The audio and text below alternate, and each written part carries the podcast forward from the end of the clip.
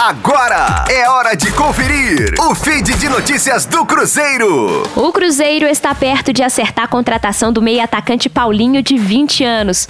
O jogador está em fim de contrato com o São Paulo, onde foi campeão da Copinha em 2019. No último ano de sub-20, o jogador chega para atuar na categoria, mas já iniciando a transição para a equipe profissional. O Cruzeiro acionou o São Paulo sobre o início de negociações com o atleta para a assinatura de um um pré-contrato. O clube está otimista em relação a um desfecho positivo, mas ainda negocia detalhes como salário e tempo de contrato. Apesar do vínculo de Paulinho com São Paulo ter validade até junho, o Cruzeiro negocia para ter o jogador de imediato.